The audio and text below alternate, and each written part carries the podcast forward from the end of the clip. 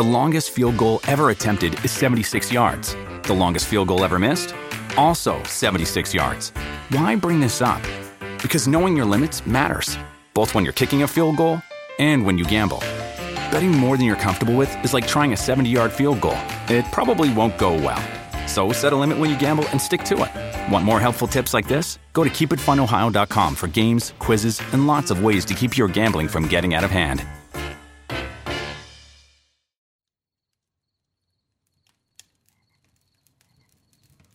Hola de nuevo. ¿Qué tal estás? Espero que muy bien.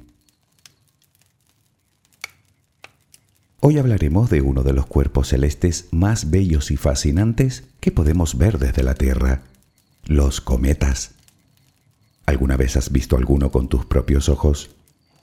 Yo sí, y es un auténtico espectáculo. No es de extrañar que hayan llamado la atención de muchas culturas a lo largo de la historia. Desde siempre se asociaron a importantes eventos en la vida de los hombres, generalmente negativos. Hasta hace relativamente poco se creía que eran señales de malos presagios como la muerte de un rey, o el inicio de una guerra, o una sequía, o una hambruna, o una plaga. Tanto era así que el astrónomo y matemático egipcio del siglo I, Claudio Ptolomeo, afirmó, Los fenómenos celestes llamados cometas excitan las guerras, crean condiciones calurosas y turbulentas en la atmósfera y afectan a la constitución de los hombres con consecuencias maléficas. Casi nada. Pero bueno, también pensaba que las estrellas flotan en una especie de fluido perfecto. Así que... Tal vez hayas oído decir a alguien que la estrella que guió a los tres reyes magos hasta Belén era también un cometa. Y es verdad que pudo suceder algo en el cielo que llamara la atención de los astrólogos, pero parece ser que fue otra cosa. De hecho, no se registró ningún cometa en esa época. El más próximo a esa fecha, el famoso cometa Halley, que nos visita cada 76 años aproximadamente, ya había pasado en el año 12 a.C., así que no podía ser. Pronto, en otro audio, hablaremos de ello. El tema de hoy son las estrellas con cabellera. Bueno, más o menos eso es lo que significa cometa. La palabra procede del vocablo griego cometes, que a su vez proviene de la palabra come, cabellera.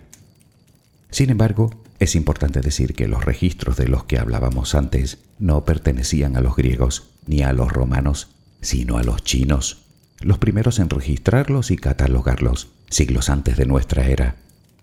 Ellos los llamaban estrellas escoba. Y bueno, tiene sentido. En los últimos 2500 años hemos observado y registrado unos 2000 cometas. Pero, ¿qué son? ¿De dónde vienen? ¿Es verdad que vaticinan calamidades? Contestando a esta última pregunta, en realidad no podemos dar un no rotundo, aunque eso sí, las probabilidades son muy escasas. Relajemos primero cuerpo y mente y nos sumergiremos una vez más en el espacio.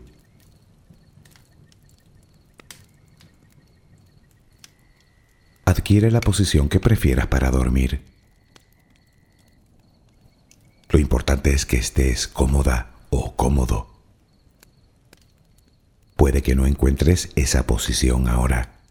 En ese caso, ponte boca arriba, con las manos a los costados y las piernas ligeramente separadas. Relaja los párpados. Intenta que no haya tensión en ellos. Primero realizaremos dos o tres respiraciones profundas, tomando el aire por la nariz y soltándolo por la boca. Hincha los pulmones y vacíalos. Inspira y suéltalo.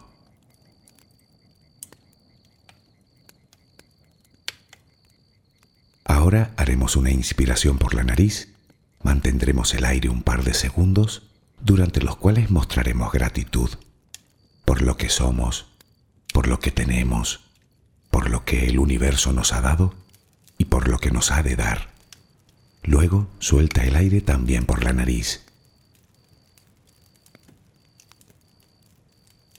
Repítelo dos o tres veces más. Cada vez que exhalas, notas cómo te vas vaciando de todo lo malo y negativo de tu vida y tu cuerpo se va relajando más y más. Inspira, retén el aire y suéltalo. Deja que salga todo lo que te contamina. Inspira y suéltalo. Sigue respirando tranquila y acompasadamente. Intenta hacer la respiración abdominal, dejando que sea el estómago lo que se balancee con cada respiración. Inspira y suelta, sin forzarlo. Inspira y suelta.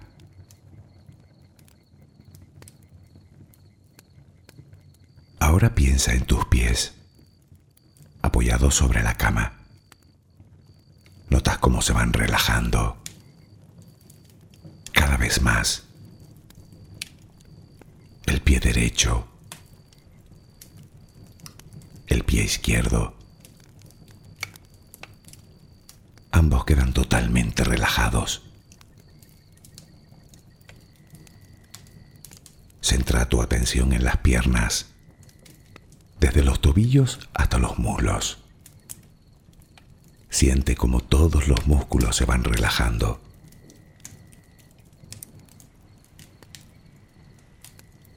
La pierna derecha queda completamente relajada. La pierna izquierda se relaja también.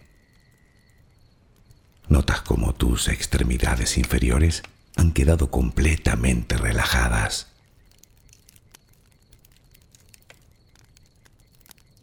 Conciencia de tu cadera. Nota cómo se va relajando también. Se relajan los glúteos.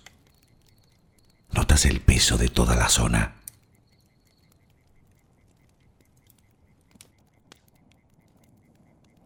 Piensa ahora en tu abdomen y en cómo los músculos de esa zona se van relajando también. Nota el alivio con cada exhalación.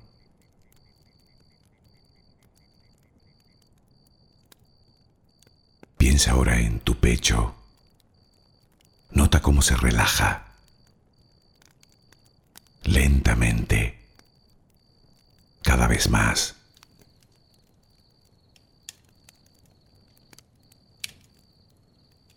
Centra tu pensamiento ahora en tu espalda y en todos los músculos que la cubren, desde la cadera hasta el cuello. Sientes como poco a poco se van relajando.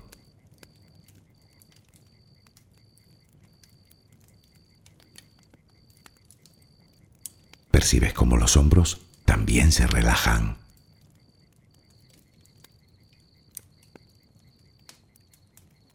Tu brazo y antebrazo derecho tu mano derecha, los dedos de esa mano. Nota el peso en su conjunto.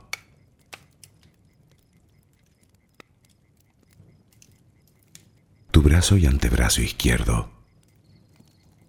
Tu mano izquierda.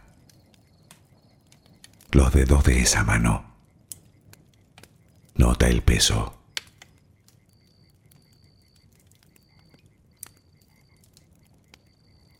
Dirige ahora tu atención al cuello.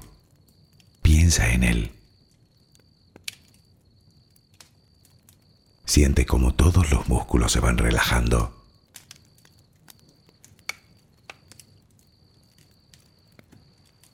Tu mandíbula. Tus mejillas. Tus párpados. frente. Se van más y más todas las partes de tu cara y tu cabeza.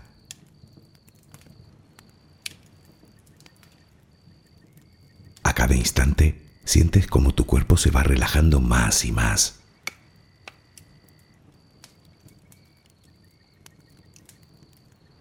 Ahora vuelve a tu respiración. Respiras de forma relajada. Notas el vaivén del estómago. Que exhalas, te notas más relajada o relajado.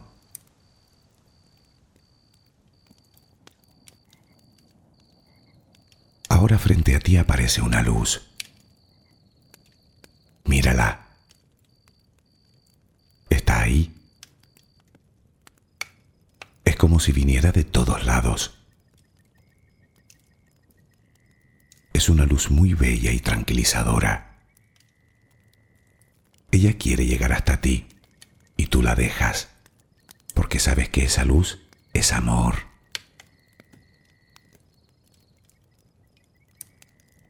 Notas cómo impregna cada parte de ti.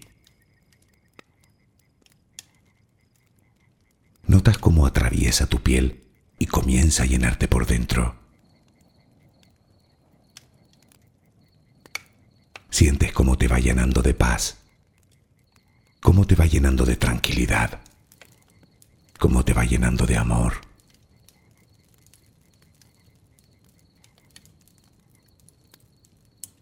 Poco a poco va desapareciendo de ti todo rastro de preocupación.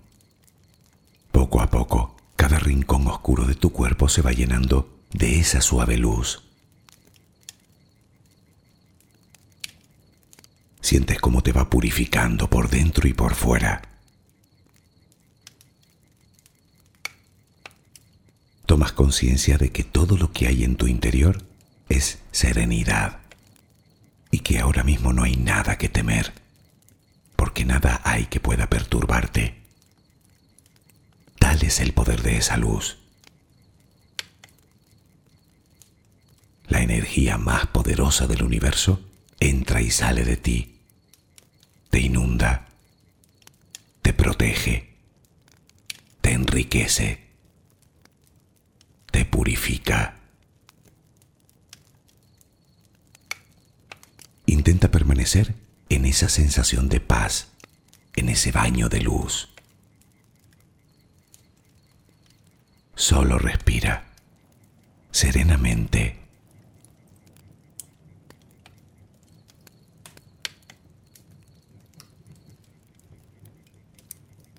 Para nuestros antepasados, todo lo que se podía ver en el cielo nocturno eran estrellas, salvo la luna. Verás, estaban las estrellas de siempre, miles de puntos luminosos que se movían lentamente anunciando las estaciones. Hoy sabemos que esas luces brillantes forman parte de la Vía Láctea, la galaxia a la que pertenecemos, un conjunto de cientos de miles de millones de estrellas, enormes esferas de gas muy caliente, similares a nuestro Sol. Sin embargo, ellos observaban que algunas estrellas muy determinadas no se movían con las demás, sino que describían extrañas trayectorias por el cielo. A esas las llamaron estrellas errantes. Hoy sabemos que esos son los planetas del sistema solar, al menos los que se pueden apreciar a simple vista desde la Tierra. También estaban las estrellas fugaces, que aparecen y desaparecen con una intensa luz y a las que se les piden deseos. Hoy los conocemos por micrometeoritos, la mayoría del tamaño de un grano de arena, que se incineran al chocar a gran velocidad con nuestra atmósfera, emitiendo un fuerte destello. Sí, cuando ves una estrella fugaz, estás viendo algo así como un grano de arena a 100 kilómetros de distancia y a miles de grados de temperatura. Te preguntarás a dónde quiero llegar con todo esto. Bueno, y es muy sencillo de entender. Esas diminutas partículas de polvo que dan lugar a las estrellas fugaces son los restos que van dejando atrás los cometas, otro tipo de estrella reconocible para nuestros antepasados, solo que éstas tenían detrás algo así como una estela y generalmente no anunciaban nada bueno. En el siglo XVII, un astrónomo británico demostraría por primera vez la periodicidad de un cometa. Revisando y estudiando antiguos registros, llegó a la conclusión de que el mismo objeto que él pudo ver en 1682 se había visto también en diferentes fechas anteriores, por lo que determinó que ese cometa en concreto volvería unos 76 años más tarde. Y así fue. aunque naturalmente él no lo vería. Ese cometa era el Halley, nombre puesto en honor al astrónomo en cuestión, Edmund Halley. La última vez que nos visitó fue en 1986 y no volverá hasta el año 2062. Te puede resultar una periodicidad enorme, 76 años, pero pronto verás que de hecho es minúscula. Hoy tenemos más claro lo que es una estrella y lo que no lo es, y los cometas desde luego no lo son. Desde que nos lo permite la tecnología, hemos enviado varias ondas espaciales para poder estudiarlos de cerca, aprovechando su acercamiento al Sol. Algunas han volado a su lado, y una de hecho logró aterrizar un módulo sobre la superficie de uno de ellos, en la llamada misión Rosetta. En otro, los científicos estrellaron una sonda adrede para estudiar su interior, la Deep Impact. Incluso hemos logrado traer de regreso a la Tierra una sonda con partículas de su cabellera, la Stardust. Naturalmente con toda esta inversión tecnológica hemos podido desvelar algunos de sus secretos de los muchos que esconden. Los cometas, resumiéndolo mucho, son aglomeraciones de hielo, polvo y minerales que surcan el sistema solar con órbitas muy excéntricas a velocidades de cientos de miles de kilómetros por hora. En cuanto al tamaño, si contamos la cabellera, los hemos visto de hasta cientos de millones de kilómetros de largo. Aparecen sin previo aviso y la mayoría de ellos proceden de muy lejos, de los confines mismos del sistema solar. Hace unos 4.600 millones de años, nuestro sistema era una simple nube de gas y polvo. Casi todo el material se condensó para formar el Sol y los planetas. Sin embargo, una pequeña parte de él quedó en forma de escombros que continuaron viajando por nuestro sistema, entre ellos los asteroides y los cometas. La mayoría de estos desechos se formaron cerca del Sol, pero por el efecto gravitacional de los planetas terminaron siendo despedidos hasta las afueras del sistema solar. Se depositaron principalmente en dos zonas. Una de ellas es el llamado cinturón de Kuiper, un enorme anillo que rodea el sistema más allá de Neptuno.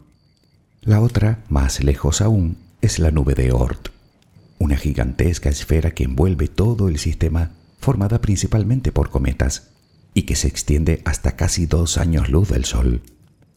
Hasta hace bien poco pensábamos que todos los cometas procedían de aquí y que en el cinturón de Kuiper solo íbamos a encontrar meteoritos. Sin embargo, hoy se sabe que ambos lugares albergan cometas aunque es verdad que la mayoría se alojan en la nube de Oort.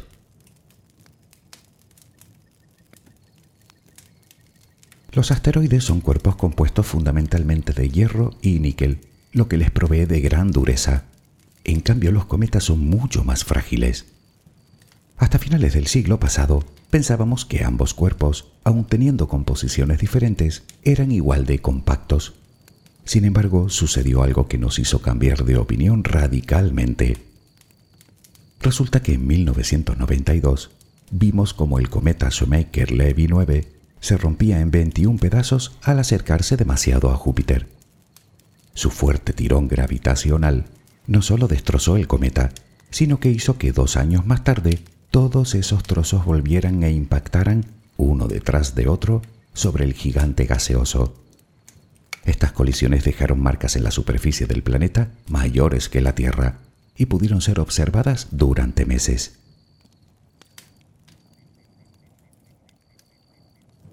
Este hecho histórico revela varias cosas. La primera es que la gravedad de Júpiter actúa como de aspiradora cósmica, devorando gran parte de los pequeños objetos que entran en el sistema solar interior. Es algo así como un escudo que además nos beneficia directamente pues disminuye ostensiblemente las probabilidades de que esos objetos impacten contra la Tierra, que por cierto no sería la primera vez. La segunda es que no son tan resistentes como pensábamos, sino que se deshacen con facilidad. Imagina un objeto de varios kilómetros con forma irregular.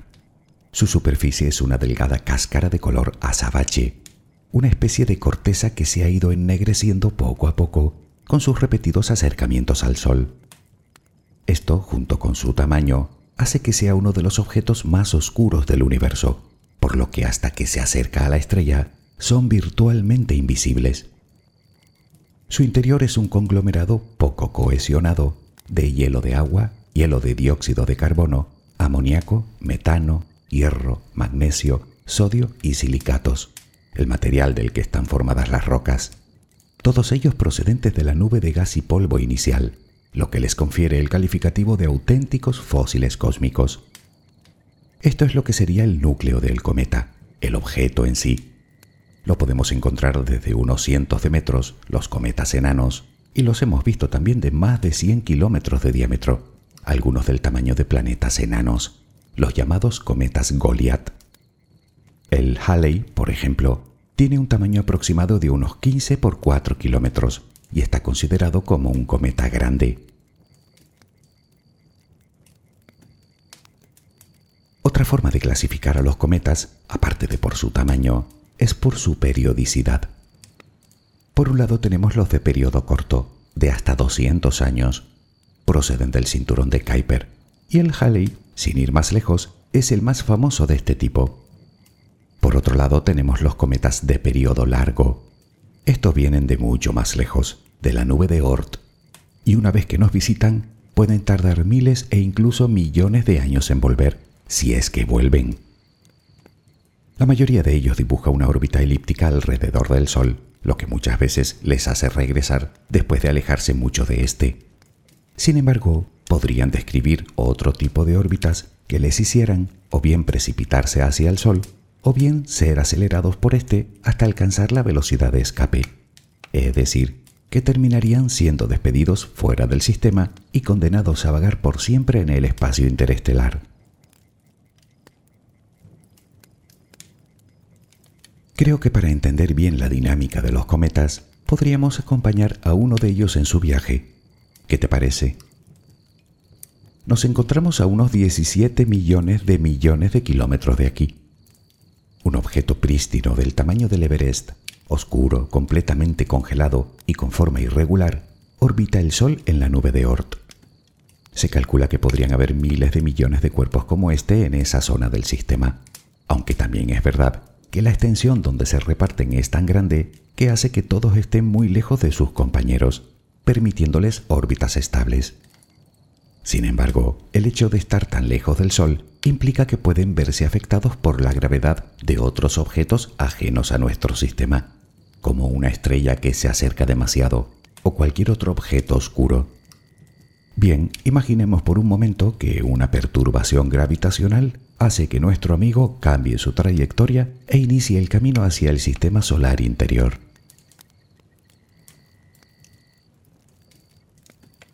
El viaje puede durar un millón de años y una de las características del espacio es que hace mucho frío.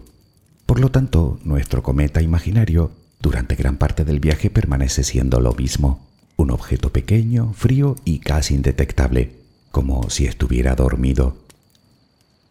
En su camino atraviesa la órbita de Neptuno, luego la de Urano, más tarde la de Saturno, después la de Júpiter y entra por fin en el sistema solar interior.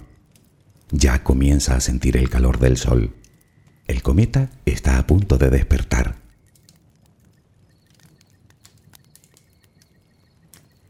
Recordemos que el cometa está formado por agua, polvo y otros gases que permanecen congelados bajo una corteza fina y quebradiza. Pues bien, el calor del Sol hace que el cometa comience a calentarse, de tal manera que una parte del hielo se sublima es decir, que pase directamente de sólido a gaseoso y es expulsado al exterior por grietas y géiseres. Esto forma alrededor del núcleo una envoltura esférica de gas y polvo, lo que llaman la coma del cometa, algo así como una atmósfera temporal. Lo normal es que esta esfera tenga alrededor de un millón de kilómetros de diámetro, aunque se han visto diámetros mayores incluso que el del Sol. La coma, junto con el núcleo, forman la cabeza propiamente dicha del cometa. Todo ese gas y polvo reflejan la luz del Sol, así que a partir de este momento el cometa comienza a ser visible. Dependiendo de su tamaño, podremos verlo también desde la Tierra. Pero aún nos falta su larga cabellera, aunque para comprender el proceso antes debemos echar un vistazo al Sol.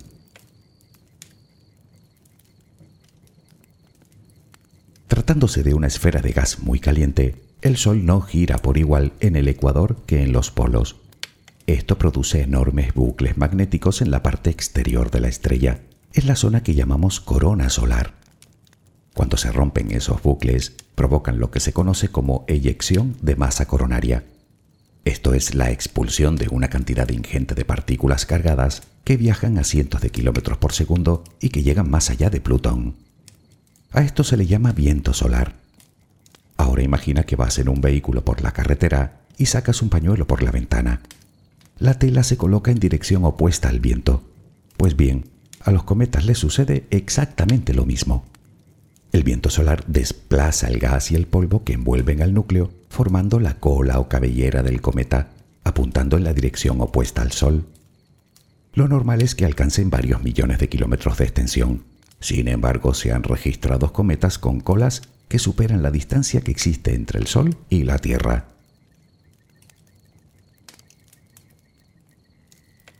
Frente a la creencia más común, los cometas no tienen solo una cabellera, sino dos. Una de ellas es la más brillante y por lo tanto la más visible, formada fundamentalmente de polvo. La otra es la llamada cola de iones y está formada por gas. Es una especie de cabellera de color azulado que se produce por la radiación solar, que carga de energía los átomos de gas del cometa, ionizándolos. La cola de iones es mucho menos masiva que la cola de polvo y además está influenciada por el magnetismo del Sol así que describe una línea prácticamente recta en dirección opuesta a la estrella.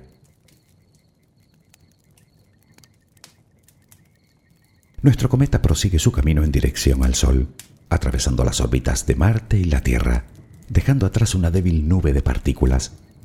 Tiempo más tarde, cuando nuestro planeta atraviesa esa nube, podemos disfrutar de una preciosa lluvia de estrellas fugaces como las Leónidas o las Perseidas pero su camino continúa. En su máximo acercamiento al Sol, el excesivo calor podría provocar incluso que desapareciera en una explosión, aunque lo normal es que rodee al Sol aumentando su velocidad y que salga despedido de nuevo hacia el espacio profundo. Su cabellera va disminuyendo a medida que se aleja de la fuente de calor, hasta que desaparece, y más tarde lo hará la coma. Volvemos a tener un núcleo de unos pocos kilómetros oscuro y congelado. Si la forma de su órbita se lo permite y en su largo viaje no se ve alterada por cualquier otro objeto celeste, como un planeta por ejemplo, nuestro cometa volverá para visitarnos con regularidad. Si no, tal vez nunca regrese. Si lo hace, si vuelve regularmente, hay que tener en cuenta que cada vez que se acerca al Sol pierde una parte de su masa así que con el tiempo se irá desprendiendo de todo el gas y el polvo que contiene, dejando solo unas pocas rocas que continuarán su camino en forma de pequeños meteoritos.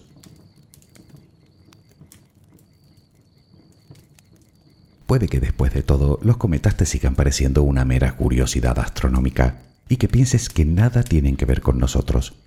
Sin embargo, los científicos no creen lo mismo. Ellos piensan que estos objetos podrían haber sido decisivos para que tú y yo estemos aquí. Al principio comentábamos que en la antigüedad los cometas eran considerados la mayoría de las veces como signos de malos presagios. Hoy sabemos que no presagian nada, pero sí que colisionan con otros cuerpos que se cruzan en su camino. De sufrir nosotros una colisión de ese tipo, nos podríamos encontrar con una hecatombe de proporciones planetarias. Sabemos que ya ha pasado y que puede volver a pasar. La cuestión es cuándo. Pero no es del futuro de lo que quiero hablar, sino del pasado.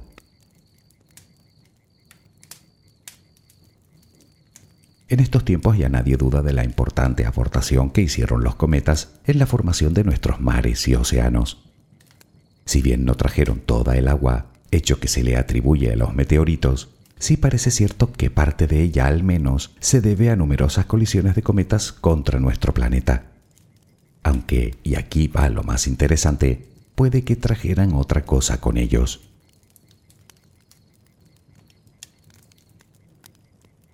Nadie sabe todavía cuál es el origen de la vida en la Tierra. Existen varias teorías. Bien, una de ellas defiende que la vida se formó en nuestro planeta, pero después de que llegaran una serie de moléculas complejas del exterior, que posteriormente darían lugar a las primeras reacciones químicas. Parece ser que estas primeras moléculas pudieron llegar a la Tierra dentro de los cometas que impactaron con ella solo 100 millones de años después de haberse formado. Podría pensarse que no es probable, puesto que el calor de la colisión destruiría dichas unidades químicas, pero a tenor de lo que sabemos hoy de la estructura interna de los cometas, podría ser que los más pequeños no terminaran impactando, sino que se disolvieran en la parte alta de la atmósfera, esparciendo sus restos por todo el planeta. Mucho más tarde y varias reacciones químicas después, esa especie de caldo primigenio daría lugar a las primeras bacterias. Naturalmente resumir tanto en tan poco siempre tiene su complejidad. Por supuesto no es todo tan simple como lo hemos descrito aquí, y como siempre nos dejamos mil cosas en el tintero. Sin embargo creo que con este resumen podemos hacernos una idea de lo que son esos preciosos objetos y de cómo funcionan. Puede que no anunciaran el nacimiento de Jesús, pero podría ser que anunciaran el nacimiento de nada menos que la vida, aquí y quién sabe en cuántos lugares más. ¿Serán los cometas los encargados de repartir las semillas de la vida en el universo? Podría ser. Tal vez nunca lo sepamos. En cualquier caso, ya que no tenemos respuesta a esta pregunta, mi sugerencia es que te informes convenientemente de sus llegadas y que intentes ver alguno de los varios que se divisan cada año te aseguro que no verás muchas cosas igual de bonitas en el cielo. ¿Miedo? No, que va. En todo caso, admiración y gratitud. Espero que mañana tengas una maravillosa jornada. Que descanses. Buenas noches.